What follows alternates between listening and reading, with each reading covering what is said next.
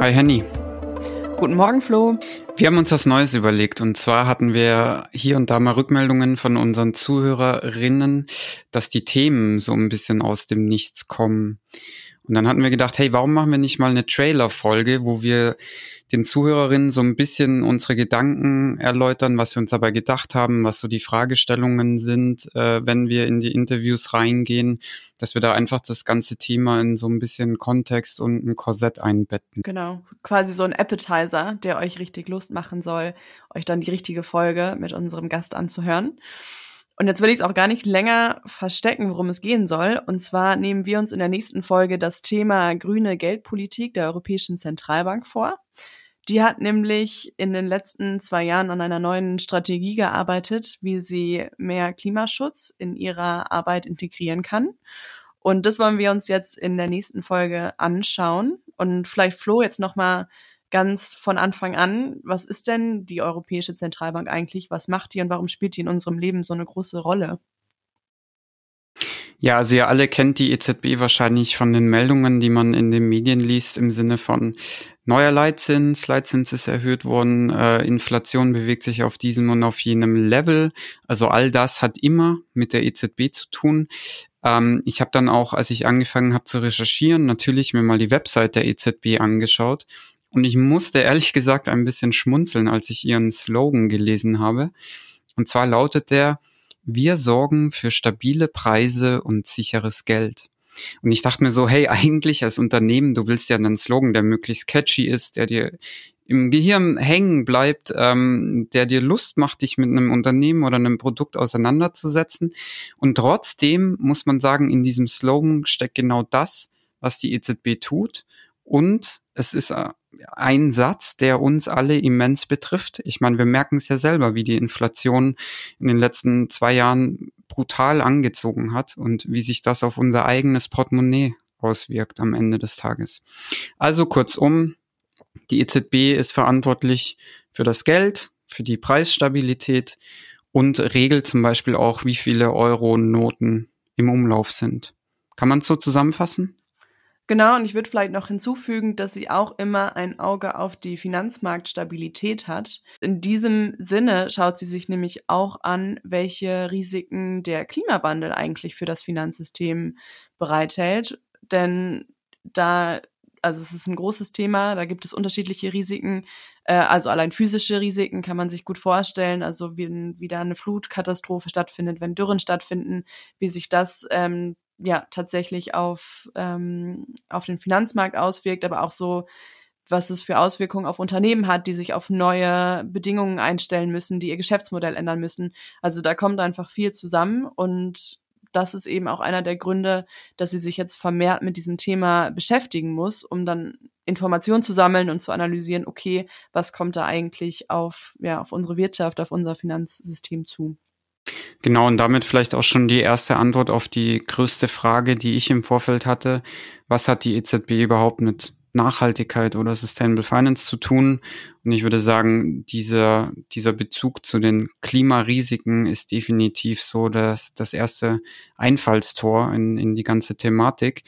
Aber Henny, ähm, die EZB hat ja eigentlich als Kernauftrag das Thema Preisstabilität. Was, was hat das denn jetzt mit dem ganzen Thema zu tun?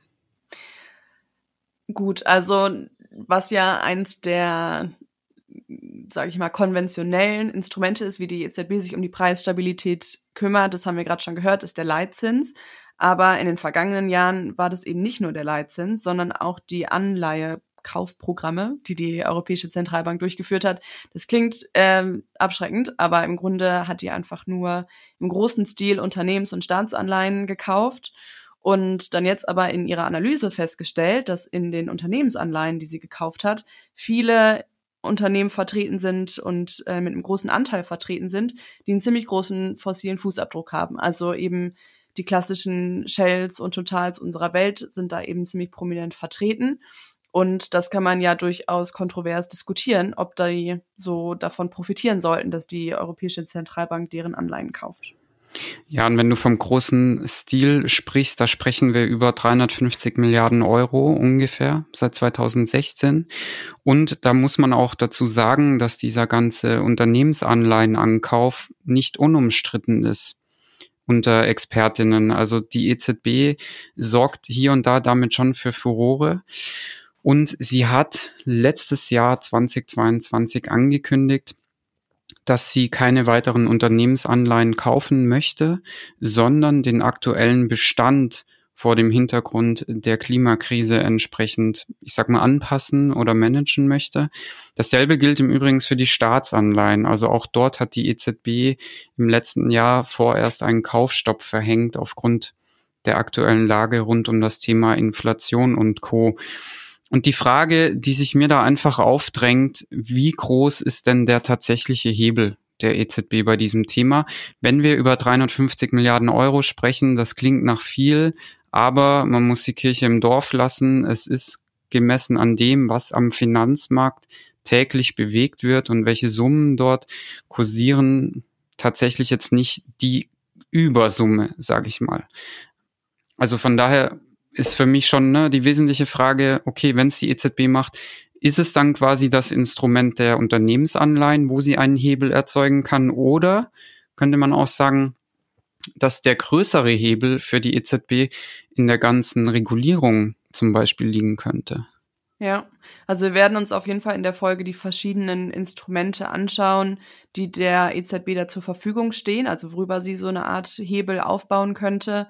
Aber ich würde schon sagen, vorab, es ist klar, dass das jetzt nicht die eine Lösung ist, äh, um Klimaschutz zu leisten. Das auf gar keinen Fall. Ich glaube, es hat auf jeden Fall auch so eine Art Symbolwirkung, dass halt die, diese riesige Institution EZB sagt, hey, wir haben das jetzt auf dem Schirm. Wir wollen uns in unserem, in dem Umkreis unseres Mandates darum kümmern und schauen, was wir für Möglichkeiten haben. Ähm, und das ist ja erstmal schon mal, ja, vielleicht eine ganz gute Entwicklung, dass sie da Signal gibt, okay, wir, wir sind da nicht komplett. Und die Frage ist ja dann, wie sieht's der Finanzsektor? Also sagen, wenn ich als Bank Geld von der EZB kriege und das wiederum ist an Kriterien gekoppelt, ich muss ja dann quasi entsprechende Werte hinterlegen. Und wenn ich jetzt als Bank, ich sage mal, ein sehr nachhaltiges Portfolio habe, kriege ich dann zum Beispiel günstiger Geld. Im Umkehrschluss, ich habe ein dreckiges Portfolio, muss ich dann mehr zahlen für das Geld, was ich von der EZB kriege. Ne? Also das ist was, was den Finanzsektor massiv beeinflussen kann. Und was auch noch dazu kommt, ist ja die Frage der Politik. Die EZB ist ja äh, für die Europäische Union zuständig. Jetzt haben aber die einzelnen Länder unterschiedliche Ansichten, was Nachhaltigkeit mitunter tatsächlich bedeutet. Ähm, und von daher ist das ist auch eine Frage, die sich mir aufdrängt. Also gibt es da unter den Ländern vielleicht unterschiedliche Ansichten und wie kriegt man die im Endeffekt auf einen Nenner? Ja.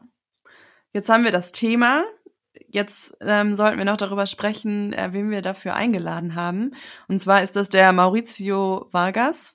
Ja, Maurizio Vargas ist Finanz- und Wirtschaftsexperte äh, bei der NGO Greenpeace und er ist Seitenwechsler. Er hat nämlich davor fast zehn Jahre lang auf der privaten Seite im Investment, ich weiß nicht, ob es Investmentbanking war konkret, aber war da auf jeden Fall schon als Analyst, also war schon im privaten Sektor unterwegs und es ist schon interessant, weil ähm, Greenpeace hat sich halt mal alle Veröffentlichungen der EZB angeschaut, die seit Sommer 21, also seit diesem angekündigten Kurswechsel der EZB kamen.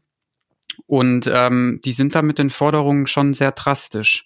Die sagen zum Beispiel vor dem Hintergrund des 1,5 Grad Ziels muss die EZB, Shell, Total, Eni und wie sie alle heißen, von ihren Unternehmensanleihen schlichtweg ausschließen, um das ganze Ziel zu erreichen. Also es wird auf jeden Fall ein Gast, der, der starke Thesen mitbringt.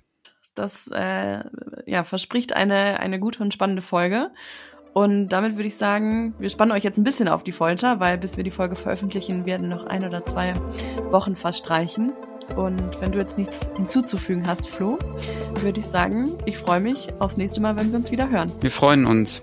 Bis dann. Bis zum nächsten Mal.